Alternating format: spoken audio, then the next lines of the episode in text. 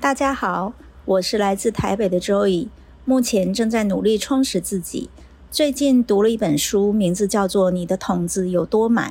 在这个充满压力的时代，书中推荐了创造正向情绪的方法。人际关系的黄金比例是五句赞美加一句指正哦。把这本好书推荐给大家。本集 Podcast 的录音时间是台湾时间八月二十七日周日晚上十点。新闻会随着你收听的时间有所改变，那就让我们开始吧。US 台湾 Watch 美国台湾观测站，台美关系下一站。新闻加料，评论加辣，欢迎收听观测站底加辣。欢迎收听第三季第八十九集的观测站底加辣，我是可心，我是方宇，我是 Jerry。Jerry，你终于回来了，好久不见哎。你你我现现在我变代班了，现在现在变你代班了。对。然后我一开始我要讲一个我超级开心的事情，我我那时候上礼拜我才才在许愿嘛，就因为我已经连续两周就是在现实生活中没有预警的遇到我们的听众。第一周是先在那个左转。就是跟朋友吃饭的时候，然后就有个听众认出我的声音。结果第二周，我妹的家教竟然是我们的听众。然后呢，我就想说会不会第三周又连续第三周又会有碰到？结果还真的给我碰到了。就我昨天在麦当劳办生日 party，然后呢，就有一个听众办生日 party，你是十八岁的生日吗？被你猜到了，哎呀！好啦，没有，这十八加九啦。但是呃，就是那时候就有。听众就在我的那个 post 下面留言说，说我那时候也在，但他没有过来找我，所以其实 technically 我没有碰到他。但我们，oh. 哎呀，好可惜哦，下次麻烦来找我好不好？我就先把这个算在连续三周啦。但超级开心的，希望在下一周还有呃机会就是碰到呃我们的听众在现实生活当中。好啦，那今天我一开始要先留时间给方宇呛 Jerry，对不对？哦，没有错，就是因为今天刚好 Jerry 来了，所以我就刚好想到一件事情，就是说，哎，如果大家有在听，对，就是如果大家有在听我们那个观测站吼力哉的话，就会发现说，哎，上个礼拜好像没有更新，哦，这是这是有原因的，我要解释一下。就是我上上个礼拜原本要录的时候呢，就喉咙发炎，然后就接下来呢，我就呃就是出去玩了一个礼拜，所以接下来可能就是下一次更新可能还要再多等一个礼拜这样子。那因为刚好 Jerry 来，我只是想要说，我绝对不会像 Jerry 一样，就是可能做了两三集之后就不见，大家要放心哦。好呛哦！哇，天哪，这个梗好好用哦！天哪，他会不会觉得观测站其实就是内部的斗争很严重啊？哎，那这样子，这样之前的那个那个传言就属实嘞，就是人家说什么方瑜来了之后把观测站大家挤掉还是什么？哦，大家还记得吗？哦、那个就是川普，川普在那个要就是要竞选的时候，时候对啊，四、嗯、年前的时候，就是有一个传江湖谣言，就是说什么我加入观测站之后呢，就把所有一开始的那些人都踢掉，然后这个这个站就变成我自己个人，然后我还拿来什么募款，然后还有就是骗钱什么之类的。哇，不是从头都是 Jerry 太懒了，是这样吗？哎，又是 Jerry 躺的中枪。对啊，对不起，对不起，不能因为我不常出现就 好啦。Jerry 都很认真，还有在做很多。对，就我们对啊，因为我我我们其实正职工作都很忙，所以就就是就是尽可能的来找出时间这样子。而且 Jerry 也都还有在办什么。很多观测站的其他在 DC 的活动啊，嗯，所以前一阵子那个黑客松哇，超级大制作，嗯，呀。所以大家也辛苦了。好啦，那我们今天的新闻呢，我来 highlight 一下，我们会讲些什么。首先，我们会来讲一下这个中美洲议会通过了排台纳中法案，所以基本上台湾就离开了。呃，这个应该说中国就取代了台湾的位置，在这个中美洲议会。那第二个新闻，我们来看一下最新的美国对台军售。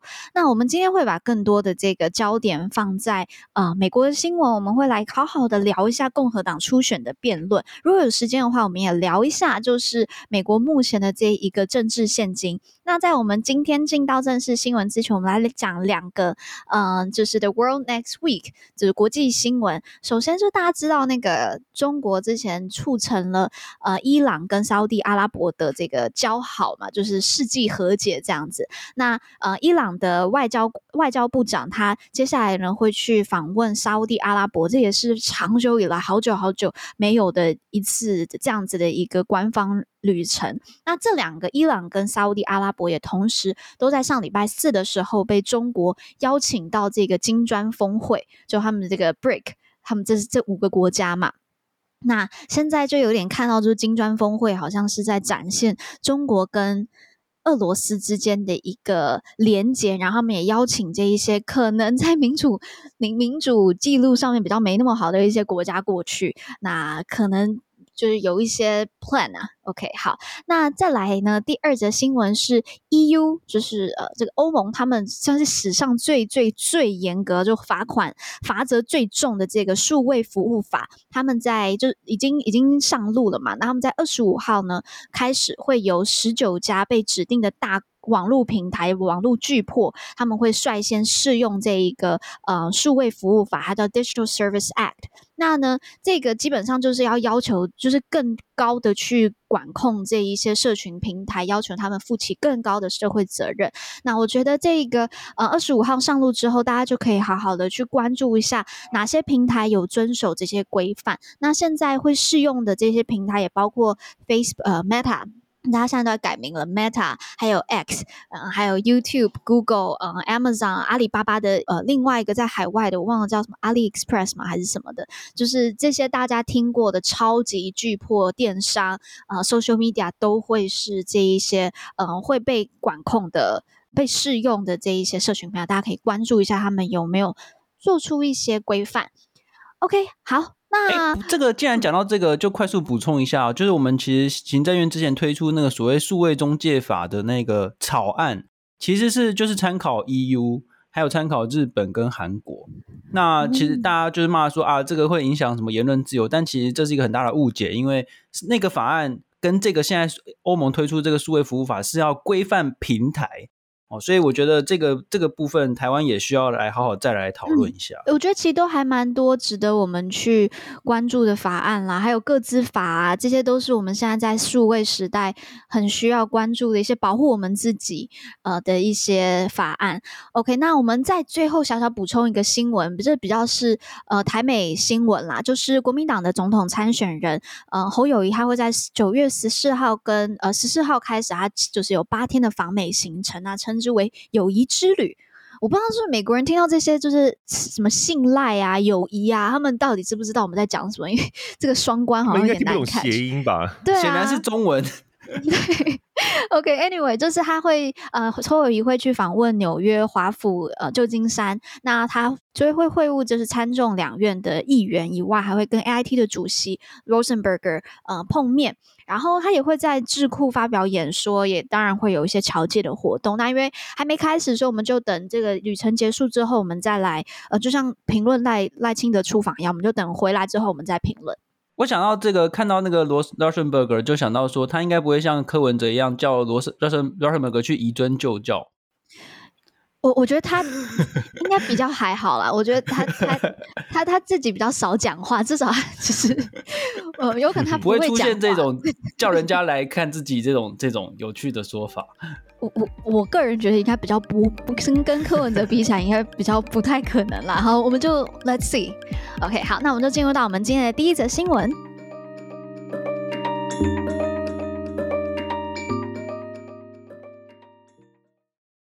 OK，那我记得七月的某一集吧，就前几集才提到说，那个众议院他们通过台湾国际团结法案嘛，那里面就有提到说，主张联合国大会这个二七五八号决议是不涉及台湾的，然后他们也说，美国会致力于对抗中国试图在国际组织当中扭曲关于台湾事宜的这种行径，就不让中国去扭曲二七五八号决议啦。但是呢，就在呃上一周，大家听到。这个 podcast 的上一周，中美洲议会呢，他们二十一号通过了排台纳中案。那这个提案是由尼加拉瓜的党团在六月下旬的时候提出的。那它基本上就是说，根据这个联合国大会二七五八号决议呢，他们台把台湾视为中国的一部分，那应该改任中华人民。代表大会就是全国人大，嗯、呃，作为这一个中美洲议会的观察员，然后撤销台湾立法院的永久观察员资格。OK，那这个案呢，呃，得到了七十三票的支持，三十二票的反对，九票是弃权，所以最后还是通过了。那呃，马上台湾呢就说，因为为了要维护我们的国家主权还有尊严，我们就退出了这一个中美洲议会。那美国的这个呃国务院东亚及太平洋事务局，他们在二十四号晚上的时候在 X。就是 Twitter 上面，他们就有发声，就表达对于这项决定的失望。那重申就是，美国会支持台湾的国际参与，也鼓励与台湾往来。OK，好，那我先请 Jerry 帮我们介绍一下这个中美洲议会到底是什么好了。好的。那中美洲议会呢，它其实是在一九九一年成立。它最开始的时候，其实是为了要解决萨尔瓦多、瓜地马拉和尼加拉瓜的内战。那之后就渐渐发展成一个加强区域合作的一个议会组织。那会员国包含了瓜地马拉、萨尔瓦多、洪都拉斯、尼加拉瓜、巴拿马跟多米尼加，这总共六个国家。那每个国家都会派出大概。二十位他们不同党派的议员共同组成这个议会，所以就是一个像是多个国家一起组成的议会的感觉。嗯、那所以中美洲议会的总票数是一百二十票。那台湾的立法院呢，是在一九九九年加入成为永久观察员，但是从二零一七年开始，就是中美洲议会的成员国相继转向承认中华人民共和国。那目前会员国只剩下瓜地马拉和台湾有邦交关系，不过最近他们又有一个可能未来会有变化，就是他们的选举，总统选举，嗯，对，可能这个也会落掉这样子。嗯、那从去年四月二十八的时候呢，呃，中美洲议会就开始发表说要支持一个中国政策啊，然后呢，到前几天就是这件事情发生，就确定就是要排台纳中。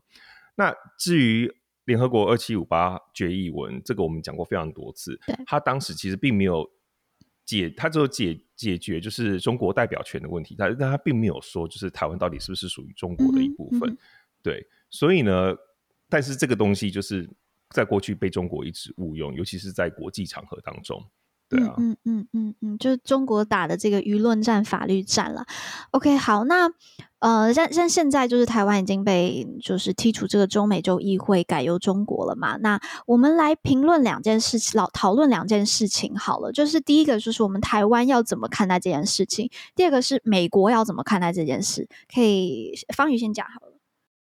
这个很容易嘛，这个就是中国影响力的展现哦，就是说，现在不管是在拉丁美洲啊，在非洲啊，还有在不只是这一个区域型的国际组织，还有非常非常非常多的国际组织，都是中国展现非常巨大的影响力。那美国现在其实才正要开始想办法去反击，那我觉得这个就是整个美国跟中国竞争之下的一环啊。那呃，很多人就会常常会想说啊，我们要再去跟中国好好的去谈判啊，或者怎么样啊。不管是从美国的角度来看，或者从台湾的角度来看，这些说法都是非常的天真的。因为你不可能去跟中国谈一谈，他就会自动的放弃这种在国际组织攻城略地的行为；也不可能你跟他谈一谈，他就会突然间大发慈悲的让台湾参加国际组织，对不对？他已经打压台湾这么久了，所以我觉得我们必须要好好的认识说中国的这些外交的这个行为，然后在全国。不是全国，全球的这个影响力是多么的这个巨大，然后才能够去因应哈，就是才能够去制定一些呃方式哈，去回击这样子。嗯哼嗯哼，那那 Jerry 呢？你怎么看？嗯，我我的观察是，当然这个事情一发。一发生的时候，像美国参议员 Marco Rubio 跟民主党的 Tim Kaine 他们都有发表声明谴责。可是呢，我后来也是在网络上在在 X 上面看了一些大家的讨论，我发现舆论战真的是很重要。我觉得现在已经网络上你可以看出来，他们就是亲中派，或有些甚至是机器人，他们就会开始推在相关的新闻下面，就是推非常多的呃留言，然后我就觉得有点在助长以美论。什么意思呢？嗯、譬如说，他就是说，哦，那为什么当年美国可以就是自己选择要跟，就是一九七一年以后，对不对？那个时候就是 PRC 为什么可以进入联合国？其实也是因为美国自己他自己先转向嘛，乒乓外交之后，他也是要转向中华人民共和国。然后呢，最后就是台湾 ROC 就被提出来。为什么当年美国自己这样做就可以？为什么今年这这一次就是中美洲议会要做同样的事情就要就要被说呢？那呢，为什么美国自己先跟 ROC 断交？那然后又来批评其他人？不跟那个 ROC 交好，跟不跟台湾交好，那你为什么美国自己不先跟台湾建交呢？这个是不是听起来都很耳熟，嗯、对不对？嗯嗯、对啊。然后呢，还有譬如说，像是呃，为什么他就讲到联合国嘛？因为二七五八号联就是联合国当时的决议案。那为什么一九四九年到一九七一年 ROC 是理事，就是常任理事的时候，台湾是中国的一部分？那为什么在那之后，嗯、就是当换成 PRC 作为常任理事国的时候？台湾就不是中国的一部分了，为什么会这样变来变去？就是你知道，所以你觉得他们就很多这种东西可以这样排山倒海的一直来哦，嗯、而且就是每一个都不太一样，所以我就觉得哇，我觉得我们真的要好好想办法应对这些事情，尤其是我们自己的论述到底是什么，我们到底自己要怎么去看待这些事情？我觉得大家真的需要好好来讨论一下，不然的话，你真的这样子网络上看一下，这样子看一排下来。你都会觉得说，嗯，好像有点道理耶，就是是不是真的是这样子？对啊，嗯嗯嗯，我我自己也觉得最重要是我们怎么看。我自己的观察是，台湾人对于这一次这个中美洲议会。排台纳中这件事情是蛮无感的。我觉得第一第一件事情就是可能我们被断交惯了，我觉得这件事情蛮可怕的。那第二来呢，是因为中美洲议会它它不是国家啦，所以我觉得引起的这个讨论也没有像是断交真正断交国家这么的大。嗯，但我觉得这样子的无感是让我其实蛮担心的，因为我觉得第一个他会去强化台湾，我们常在讲就是台湾的这一个不管是自卑或是。嗯，没不安全感。那呃，再来是，就是大家会觉得就，就哦，我们好像就是就是有点摆烂，说对啊，我就是就就是被国际抛弃的这样子的这种自卑或是不安全感。那第二个呢，是我觉得就是就是像刚才讲的，会让台湾觉得用摆烂或是用比较自私的一些态度去看待国际关系或外交。什么意思？就是有可能大家会觉得国际外交就是 trade。就我给你钱，这样就好了，然后大家完完全不再去在乎互信，然后去在乎这一些真正外交的重要性。就我不知道大家有没有在看《三道猴子的一生》，你没有看吗？有啊，有我看哦，你们都看，，OK，看完了。Okay, 我那时候 就我觉得这有点像是三道猴子的那个男主角，他被渣女欺负之后，他就没有办法好好的经营第二段感情，就是他会觉得，当你有这种 insecurity，然后你会觉得，嗯、呃，好感情上就是就是他们都是烂。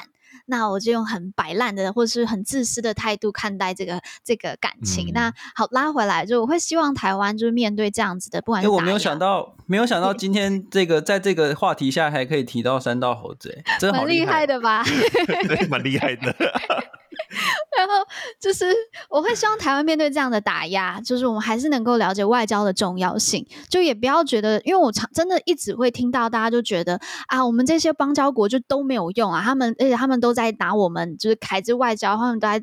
拿我们的钱，我觉得我们可以用这个事件，我们就好好想，就说，哎，那我们要怎么去更好？呃，如果大家真的觉得我们现在的外交策略有问题，好，那我们好好讨论，但不是用那种三道猴子那种态度，就是说就摆烂，然后讨厌所有的这些国家。那我觉得我们可以重新去思考，说我们要怎么去设计我们的国际论文出，这一个事件能够怎么样子去 highlight 中国的影响力，然后让其他的民主盟友看到中国渗透的这个问题。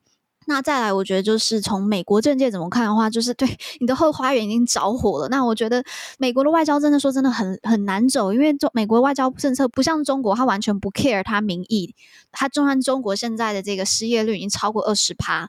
或是甚至是有可能超过三十趴，他也还是可以在外国去撒钱。他是中美国是不可能做这样的事情的。那我我觉得在这样的情况下面，我我完完全赞同，就是方瑜说，我们需要美国需要好好的去审视，说怎么去面对中国的这一个影响力作战。但我又觉得好难哦，因为中国就是可以这样子撒钱呐、然后中国也不需要跟这些国家讲说，哎，麻烦你要变得民主一点哦，你要好一点哦。就是这些国家不 care 这些东西，他没有，啊，就是我觉得真的太难了。呀，又到了一个死胡同。我我觉得这个，我觉得这是很长期的事情啊，因为因为美国他们就是怎么讲？在长期以来，就是跟中国就是合作嘛，然后大家一起要赚大钱、发大财，然后其实根本就没有在管说，哎，中中中国在这个输出威权这件事情。嗯、那是到最近几年才开始，哎，突然间发现说、嗯、啊，这个中国这个扩张野心扩张的太快，然后突然之间才发现说，哎，怎么国际组织里面全部票这个都是中国这边？那、嗯、其实就是美国自己。也是造成这个原因的这个造成这个现象的这个原因之一嘛.对不对？那 yeah. 美国自己他们也要有一套论述出来啦，对啊，不然都一直被射箭。对，所以说这个是有硬实力也有软实力的，我觉得这个就是很长期下来这个结果，嗯、还有锐实力啊。OK，Anyway，、okay, 就是我美国现在是有动作了啦，像是刚才最开始提到那个台湾团结法案嘛，他就。就是有一个法案，就是要去 counter 这个误用二七五八号这个问题，但 我我觉得这个真的是中国已经做了这么久了，然后现在才开始要做，美国现在才开始要做，那我觉得台湾跟美国的这个合作就真的非常的重要了。OK，那呃欢迎大家就是在。底下留言就是，如果你对于三道猴子的这个应用你觉得很有趣的话，也会 就是留言你的想法。OK，那我们就进入我们第二则新闻，就是最新的对台军售。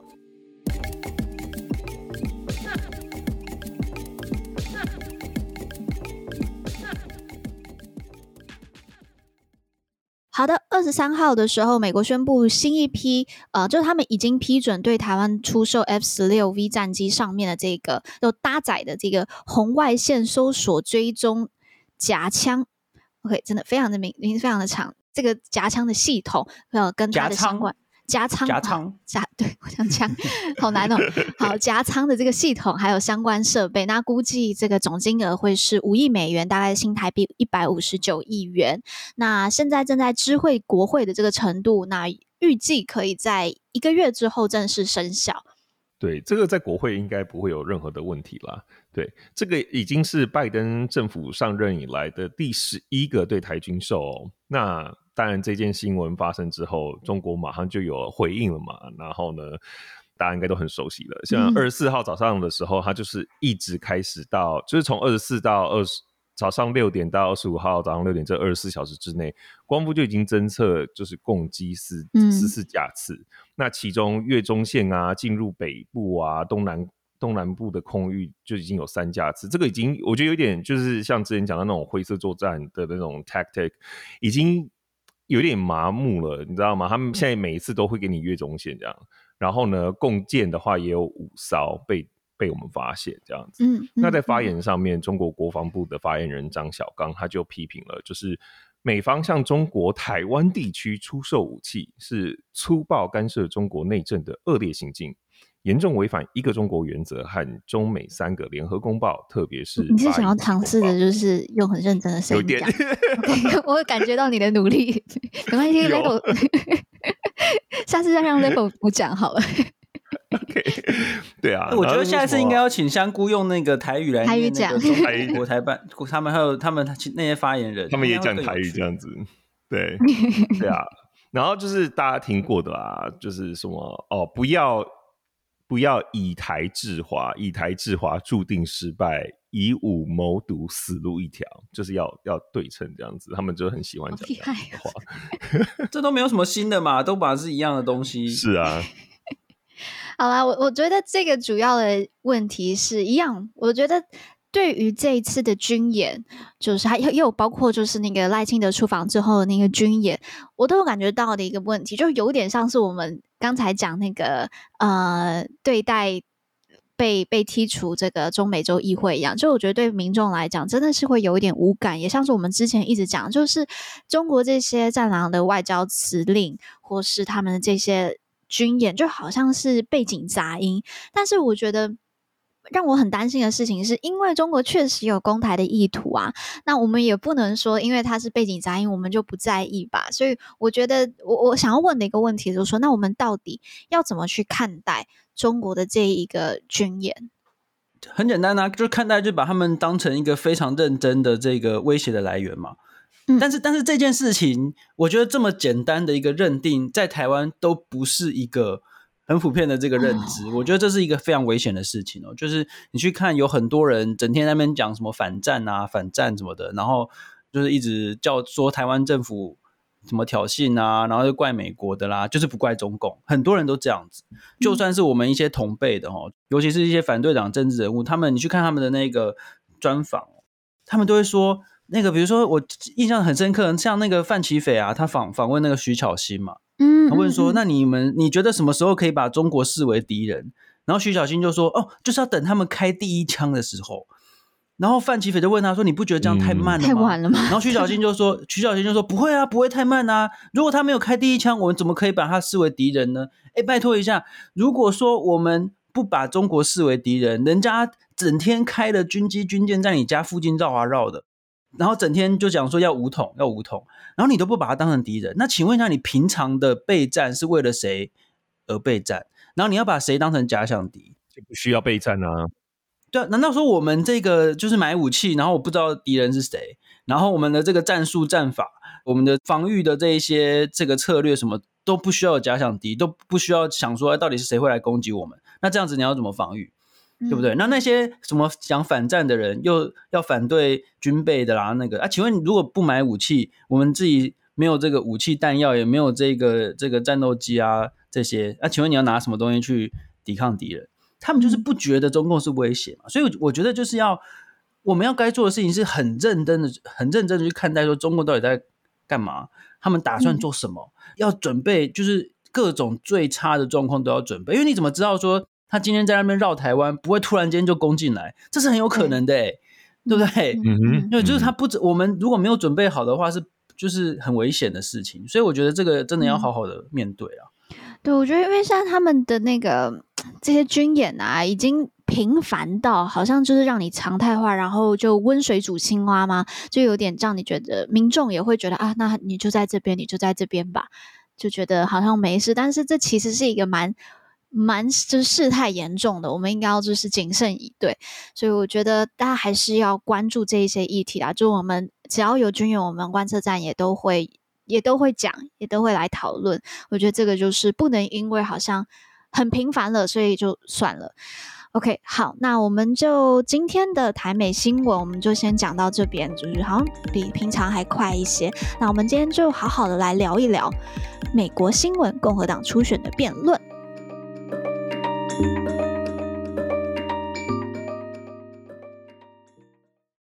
OK，那美国新闻的部分，在二十三号的时候，共和党初选他们举办了这场辩论，有一个人没有来。呃，应该不难猜吧？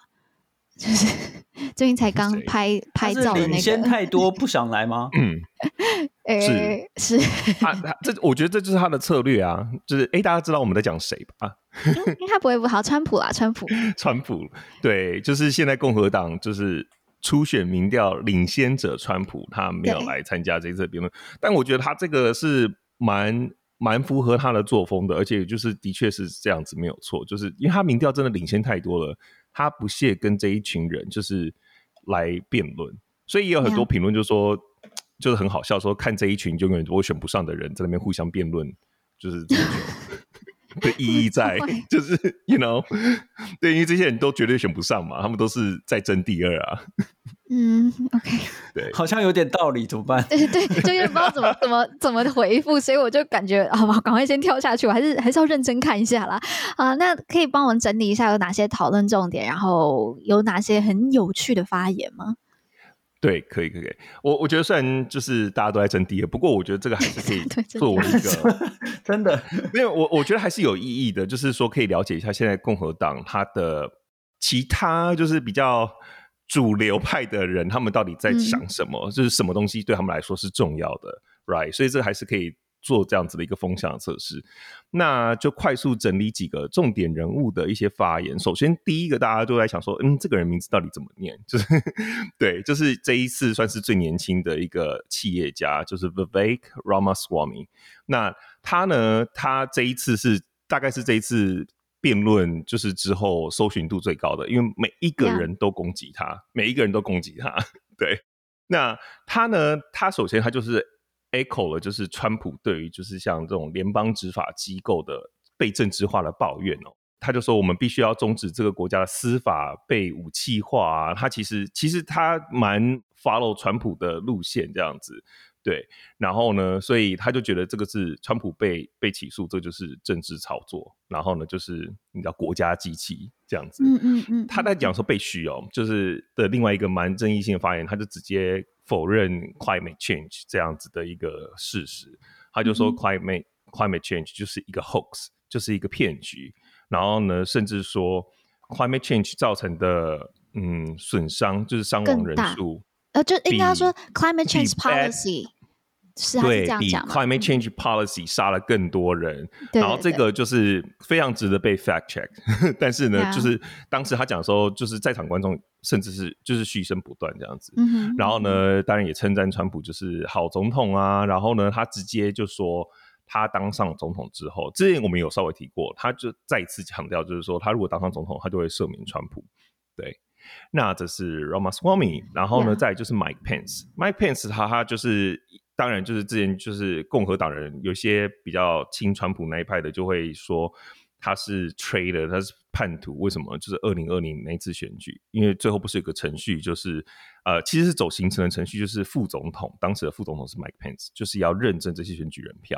然后大家就是说，这个选举不公啊，你不能这样子认证啊。但是他就觉得宪法里面规定，就是副总统就是走这个行程，嗯、就是要把这个选举、嗯、要认证选举人票，所以他就照做了。然后他这次又重新提到他自己，就是他 defend 他自己这个立场，就是他就是一个遵照宪法的男人，所以呢，就是他没有做错事情，对，然后很 proud 这样子。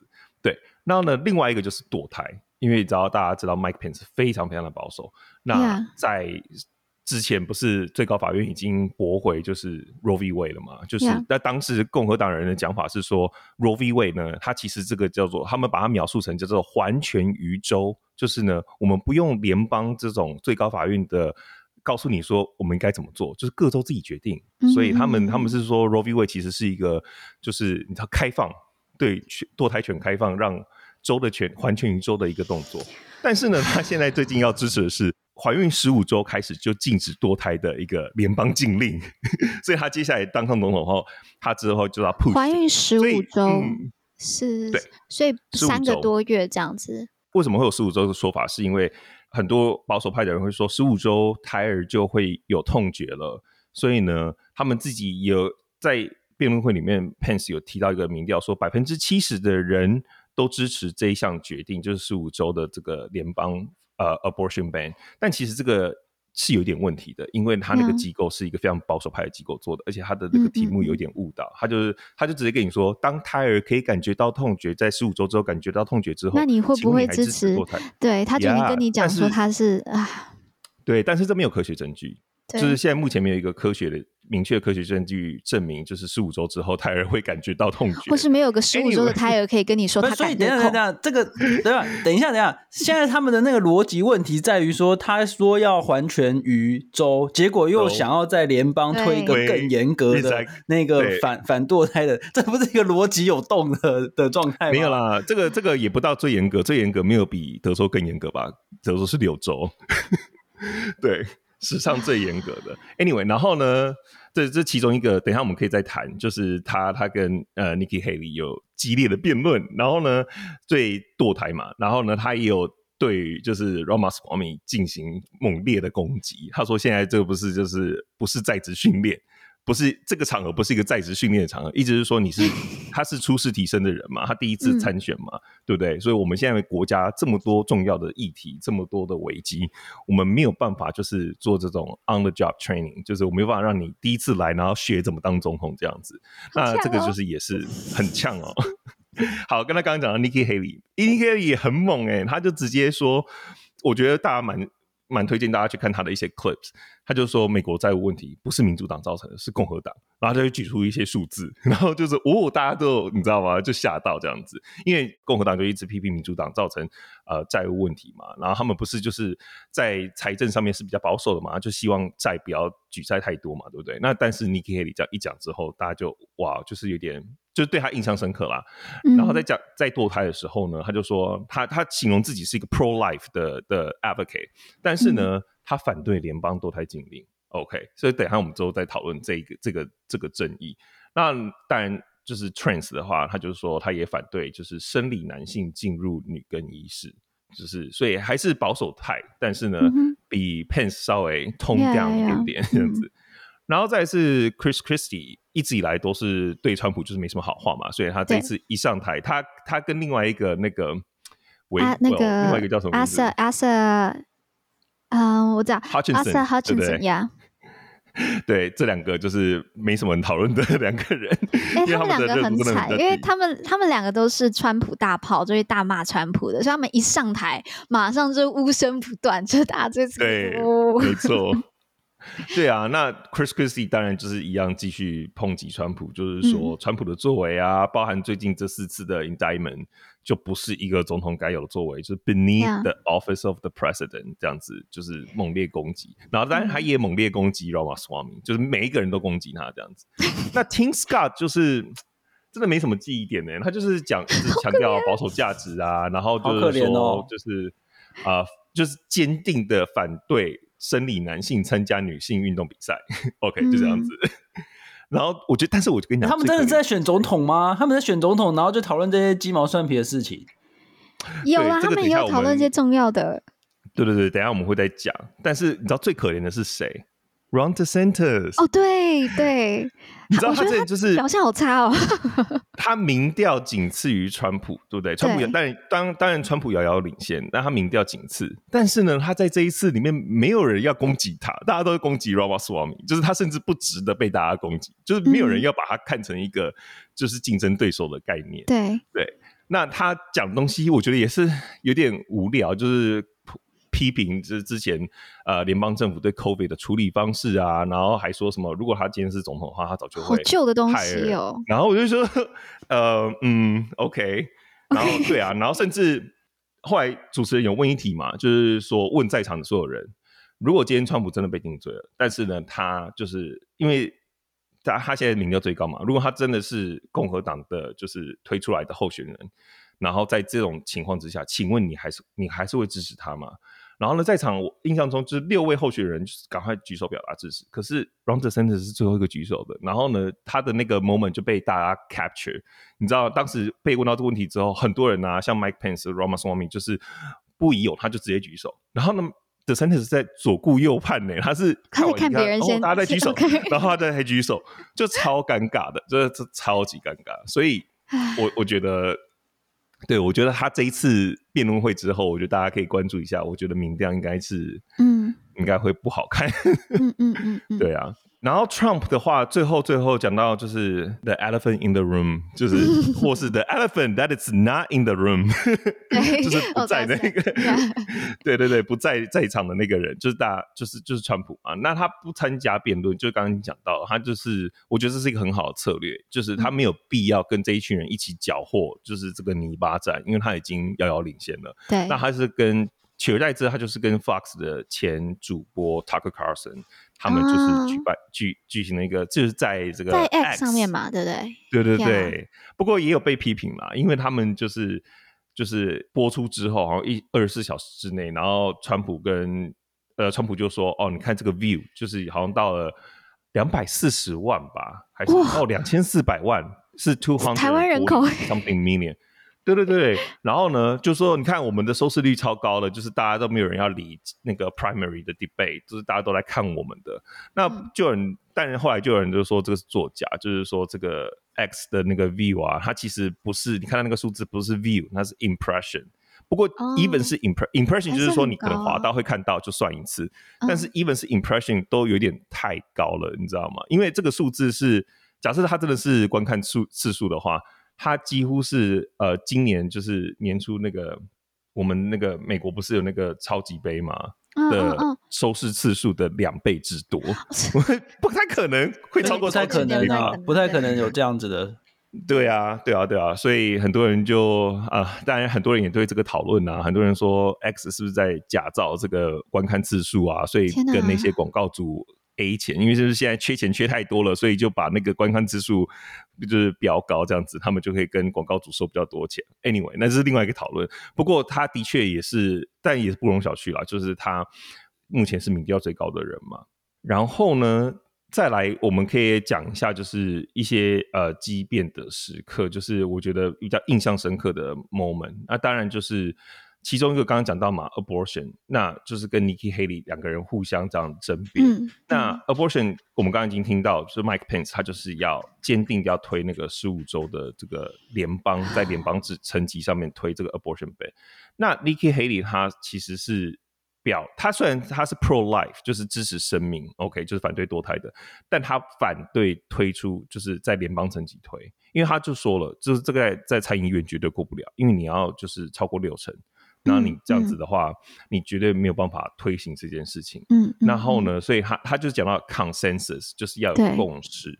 结果 Mike Pence 就是立刻回应说，consensus is not leadership，就是说共识不是领导领导力，嗯、就是说领导人这不是领导人该做的事情。他说他其实就是暗示说要强而有力的领导来对这样子关键的问题做出决策。那我就觉得。可是你要选总统，你应该是全民的总统啊！我我在听到这句话的时候，我就会想到，因为蔡英文他当选的时候，他也是这样说，他不是啊、呃、民进党的，你知道总统，他也不是国国民党的总统，他是台湾人的总统，对不对？嗯、那我就觉得，嗯，这件事情，我我自己。听的时候会有点卡卡的，我就觉得反而在这这个议题上面，我比较站在黑里这边，就是你要推的东西，应该是要有一个全民共识的东西。我也是比较站在黑里那边，但是很多我我听的一些就是 commentary，他们蛮多人，虽然他们没有，也也比较多人是支持黑里啦，但蛮多人就是说，他们觉得这一次 Pence 整整个表现出来，他有表现一种那种领导风范，或是你看。跑出一个这个很很有强而有力的 slogan，让大家觉得哦，他好像很很很符合对对对对，符合对，对很符合选民，就是 law and order，right？就是我要有这种呃强比较强势一点、有威严的这样的作风，其实是选民会喜欢的。可是我想要提醒大家一件事情哦，就是说所有的所有哦所有的人权法案在推的时候都没有共识，而且也不可能有共识，嗯、所有的。进步派的立法都是这样子，包括什么？比如说，大家可以想到了，比如说那个，好，就就以美国来讲，好，一九六零女性女性的投票权，然后呢，这个民权法案保障黑人上上学，哦，保障就是去除这个种族隔离政策，还有就是各式各样的人权的法案，在推的时候都没有共识，所以领导者要做的事情是。我觉得不是说什么要寻求共识，或者是不管共识这件事，应该是说领导者要去做他们认为应该要好好推行的事情。就态度上面，我觉得 Pence 展现出来那种态度是，他想要当总统的那个态度是对的，魄力这样子。对，但是也不是说寻求共识不不重要，当然很重要，因为法案有百百种不同的法案，不是说每一个法案都一定要应用共识给他碾过去，不是这样子的，是说。就是每一种法案的那一种轻重缓急，然后这个呃领导者想要带给大家的价值是什么？这其实是不一样，所以也不能够这样子一概而论啊。这是这是我的看法。这可能就是领导者最难的一点吧，就是你同时要，你同时不能让这个国家分裂，那你同时又要有魄力去做你觉得是对的事情，就真的那个那个怎么拿？这个其实是一个光谱啦，就是说像像川普他。他就摆明了嘛，就是说我根本就不管那个他不喜欢的、不喜欢我的人，嗯、就反正就是他完全不管呢、欸。就是你知道，我觉得最有趣的是他在上一次那个，大家还记不记得四年前他跟这个拜登总统的辩论会啊？最后一题就是那个主持人就问说：“哎，你有没有什么话要对那个反对者，就是另外一党的支持者说？”然后拜登当然就是讲了那些说：“啊，我要做全民的总统啊，大家就是都是我的主人，什么类类似这样的话哦。”川普就说。你们如果没投给我，你们就要下地狱。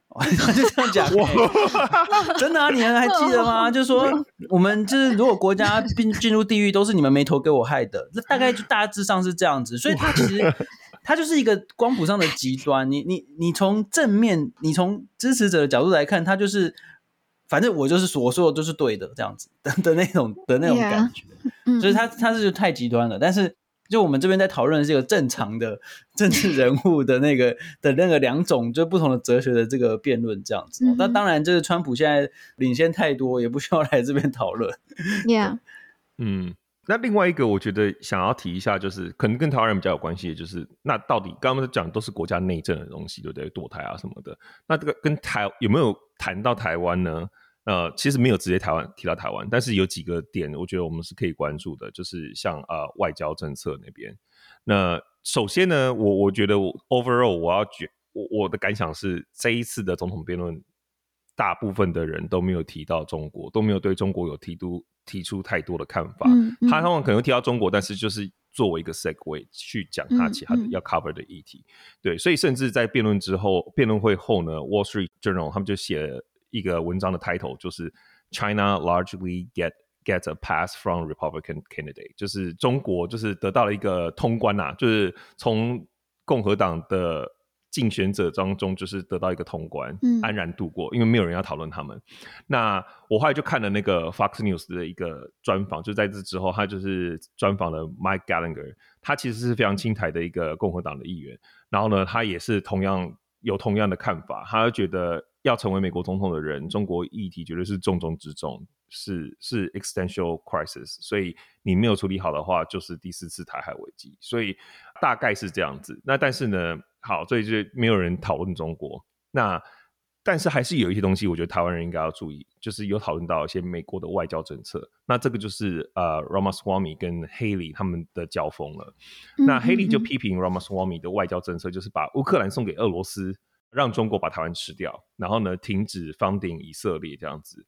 那什么意思呢？如果大家去看 Ramaswamy 他的外交政策，他其实是支持，就是乌克兰就，you know。就我们就让俄罗斯给他，就让俄罗斯拿走它没有问题。嗯、为什么呢？嗯、他的论点是，目前美国最大的敌人是俄罗斯跟中国。那我们现在在俄乌战争的时候，我们现在美国不是率先对俄罗斯提出非常非常多的制裁吗？他是觉得这些制裁都要把它就是 revoke，我们不能再这样继续做下去了。嗯、为什么？因为你这样越这样做，你就是把俄罗斯跟中国送作堆，你把你这两个最大的敌人。送在一起，因为他们就是你越这样逼他，他就在国际上越没有朋友嘛。那唯一的朋友就会是谁？就是中国啊。那你这样子其实是制造一个，嗯、就是他说这是最恐怖的情境情况，就是中国跟俄罗斯联盟。那你不能，就是他说目前没有任何一个人对这件事情提出一个解法。那所以他就说，我就当然我就跳出来，我就提供这样的解法，就是要打破这样子。所以他的意思是说呢，我们要再重新跟俄罗斯谈一个协议。当然，如果俄罗斯不遵守的话，它会有很严重的后果。但我不知道，就是你要怎么去 enforce 这样子的后果。对那简而言之，他就是说，没关系，乌克兰就这样子吧。但是俄罗斯跟中国在一起是最危险的事情，就是他就是完全以美国利益出发。那台湾的话呢，他也有讲 American First 啊，他在讲这段的时候，然后他还有讲就是说，嗯、呃，这一些现在的这一些国际上面的这一些呃领导者，都有点把去乌克兰弄得像是跟 Pilgrim 他说朝圣一样，然后把这个泽伦斯基当成是 Pope，就是这个教宗，然后他是觉得他就是有点批评这样子的行为啦。呀，Yeah. 嗯哼，对，然后呢，所以呢，同一个逻辑，他也就是说，他后来呃，在辩论会上面他没有讲很多，但是后来他自己也有在那个就是 Fox News、Fox and Friends 上面的的一个专访里面，他有在讲更多。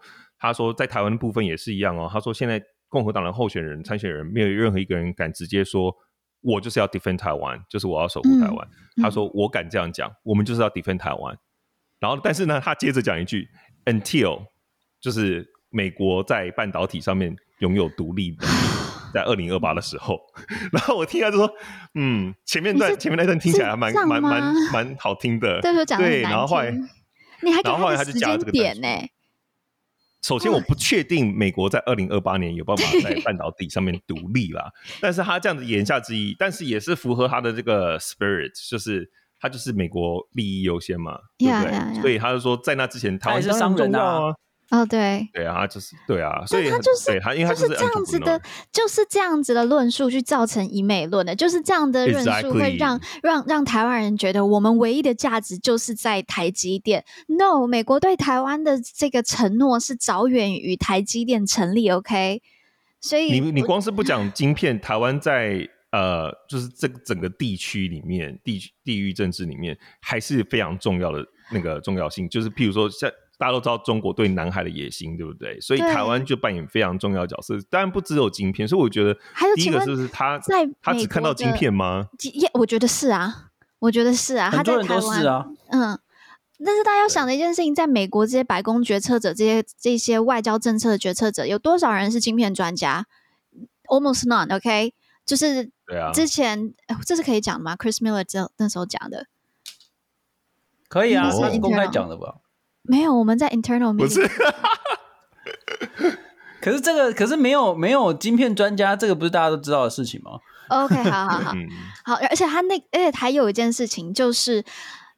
你觉得真的就是如果开战了，然后拜登还会再去打一通电话给那个 Tim Cook 说，你觉得我真的要打吗？No，就是这个东西过去没有一场战争，美国会是去问这些科技巨破，然后的的这个决定。OK，所以不要再把台湾只视为是啊，只只只。所以，所以这就是 Ramaswamy 的他的看法。然后，所以呢，Nikki Haley 就回应了说：“You don't do that to friends。”你不能对朋友这么做，Yeah，所以他这就是他们两个最大的歧义，就是你可以，但是他也是要支持台湾，但是呢，Ramaswamy 他把他自己讲成就是他他很敢讲，对不对？你们都不敢说，我就跟你说，但是他的出发的角度是非常的利益导向。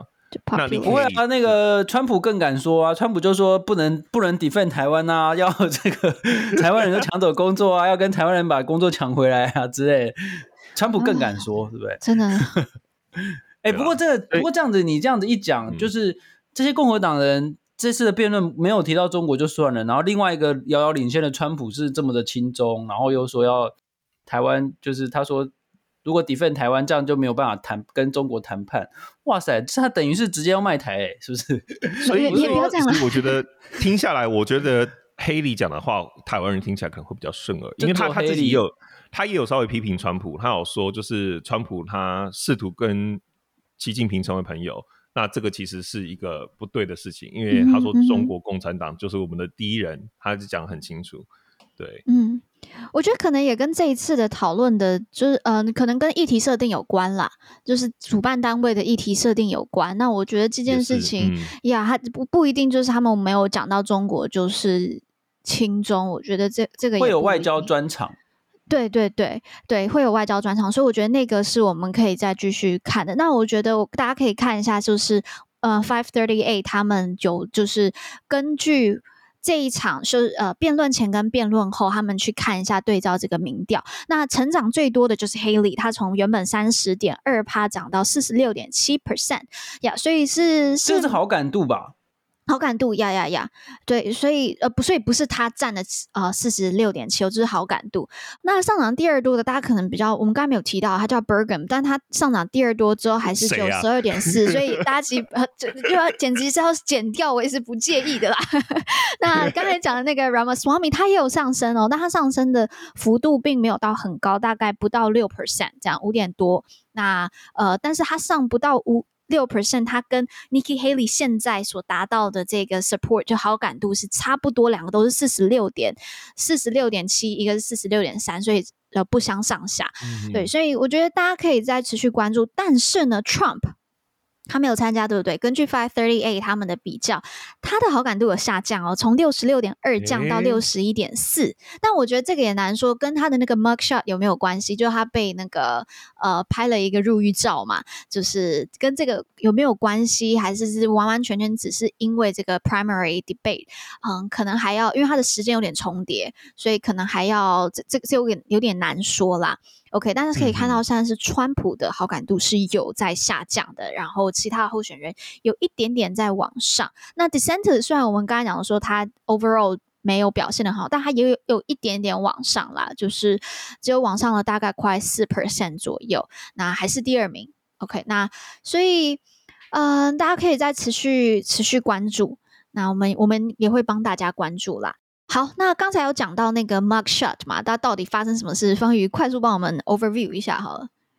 对，我们还是要来提一下那个目前遥遥领先的川普啊，这个他在八月二十四号的时候呢，自己亲自前往乔治亚州的那个监狱投案哦。为什么到投案？是因为他乔治亚州的检检方起诉了四项罪名哦，包括欺骗美国、欺骗呃这个什么阻碍官方程序啊，阻碍这个什么投什么官方行使权利啊什么，然后还有这个妨害官方的这个调查等等哦。呃，最主要这是因为他之前在那个选举的时候想要推翻选举的结果嘛，他就是他直接打电话叫那个乔治亚州州长帮他找出选票嘛，帮他直接这个要推翻那个乔治亚州的，应该是那个 State Secretary，就是哦，就乔治亚州的那个州务卿啊，因为州务卿是负责选举的。对对对，对，他就直接要求那个选负责选举的那个团队帮他，就是要推翻选举结果这样子。然后后来他现在就被起诉了。他现在目前为止被起诉还有之前两两项哦，另外两项就是被就是处理那个机密文件嘛，就他把机密文件搬到他的那个庄园里面。嗯、另外一个是他给那个色情影星的那个封口费，但是他未造成商业记录，就是说他拿那个政治现金去付。那一个封口费，然后他伪造说、嗯、啊，这是一个商业的行为之类的、嗯，所以他目前有大概身上背了大概六起的这个刑事的这个被起诉的案件，所以他就亲自去了乔治亚州，然后呢拍下了那个口卡照。什么叫口卡照？就是这个叫做 mark shot，就是说司法档案照的意思啊，就是说这个成为美国史上首度有前任的总统呢被逮捕，然后呢拍下了这个监狱的这个口卡照。可他那个口卡照真的是。该怎么说呢？蛮帅的哦，就是说 他真的吗？不是，就是他就是那种很凶猛的那个，哦、对，就是那个照片，他试出来之后呢，对，就是他瞪，就是那个很很很很川普 style 啦，就是说，然后他那个一拍下去之后呢，光是二十五号，就他二十四号去拍，拍照隔了一天。就募集到超过四百万美元的政治献金，也就是说，就是有很多人就说啊，你看这一定是政治破坏啊，或什么的。就是光一天哦，就募集到四百万一十八万美元，大概新台币一一点三亿左右这样子。那过去三周，因为这个司法的案件，川普募募到大概两千万美元的这个经费，根本是助攻帮他竞选。对啊，对啊，对啊。但这个，然后所以各式各样的，你看他那个 Mark Shot 出来之后，各式各样的什么 T 恤啦。马克杯、海报、摇头娃娃，我觉得马克杯最好笑的，因为他的那个叫 Mark shot，然后他就把它东西放在马克杯 Mark 上面，Mark 没有错，就是很刚好，对对对。那这个这个对川普来说是及时雨哦，因为他之前面临了一大堆的这个司法案件，所以他的那个就是政治，他的那个竞选经费其实是有点快要见底了。就是他账户，就是上个月的时候说他那个账户剩下不到四百万美元。不过在过去三周募到了两千万美元呢，哇！就是因为这个司法案件，就等于是有人在帮他助攻了哦。就是就大概是这个是最新关于川普的这个状况。那我们可以下次有机会的时候，我们再来讨论说，哎，他到底是怎么样？为什么他的账户里面剩不到四百万美元？然后他到底是怎么样运应用这个政治现金来付他的这一个？呃，司法案件的这个呃，这样的这个规定到底有什么样的这个问题我们有时间的时候再来仔细的讨论。我我也最后小小补充一下，Nikki Haley 刚刚我们大家讲，就是可能比较对台湾友好，然后呃，这一次感觉进不不表现不错的，他现在的竞选经费还蛮需要帮忙的，就是蛮见底的，嗯，也是要见底了。Yeah，so 这个大选是很贵的。好啦，那我们就持续在为大家，欸，那个等下。补充一下，我们是那个在美国登记的五零一 C 三这个团体，嗯，所以我们没有办法帮人家那个。我们的规定是不是不能帮人家那个竞选，也不能？我们没有帮他竞选啊，对对对。没有，我只是突然想到这个很有趣，大家知道一下，很有趣的这个，对对对。我们是在我们是在美国有注册哦，我们是五零一 C 三，那 C 三就是像智库类啊这种 N N G 呀呀呀，是不能做政治政治相呃政治可以啦，只是说那个比例呃对。嗯嗯，OK，好啦，那我们就持续帮大家就是追踪整个共和党的初选。那谢谢大家收听观测站底加老，我们会讨论台美关系、国际动态。我们的粉专 US Taiwan Watch 美国台湾观测站也会随时更新台美政治的动态。而这个 Podcast 就是服务现在太忙只能用耳朵收听新闻的你，也会帮各位加料加辣。那听到最后，别忘了在你收听的平台 Follow 观测站，帮我们按赞哦。我是可心，我是方瑜，我是 Jerry。我们下周再见喽，拜拜，拜拜，拜。